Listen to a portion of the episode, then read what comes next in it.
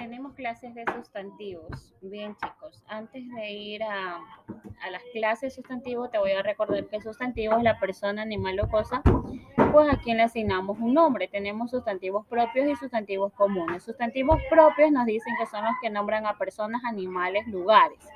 Ya, y empiezan con letra inicial mayúscula. Siempre deben empezar con letra inicial mayúscula como Lucy, Pepe, Río de Janeiro, Brasil, Colombia, Perú, Panamá, Jacinto, eh, Rocky, Lassie, nombre de perros, de lugares. Estamos hablando de Parque Malecón del Salado, Malecón 2000. Ya, entonces, a eso, ¿ya? Ahora, los sustantivos comunes son los que nombramos de manera general, al cual no le vamos a asignar nombre, lo vamos a identificar de manera general, como niños, niñas, abuelo, abuelo, tío, tía, primo, primo. ¿Ya? De esta manera vamos a trabajar con los sustantivos comunes.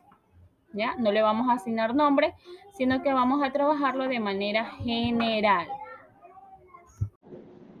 Bueno chicos, continuando con la clase de sustantivos y sus clasificaciones, en esta ocasión nos toca hablar acerca de los sustantivos concretos y los sustantivos abstractos.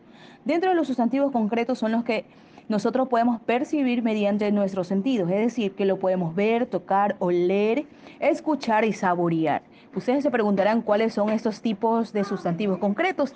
Tenemos, por ejemplo, la madera, el ojo, la ventana, el pelo, el, el, buzo, el árbol, la fiesta, todo. Recuerden que los sustantivos concretos es todo lo que usted puede percibir a través de sus sentidos, ¿ok? Eso es referente a los sustantivos concretos. Los sustantivos abstractos en sí, el concepto básico del sustantivo abstracto se usan para nombrar ideas o valores que existen. Que existen, mucho ojo con esto chicos, que existen pero que no se pueden ver ni tocar ni mucho menos escuchar. Aquí entran lo que son los valores. Tenemos la libertad, el olvido, la fraternidad, la compasión, el odio, la sorpresa, la desesperación. ¿Ok? Entonces, en resumen, hemos hablado acerca de los sustantivos propios, comunes, concreto y abstracto.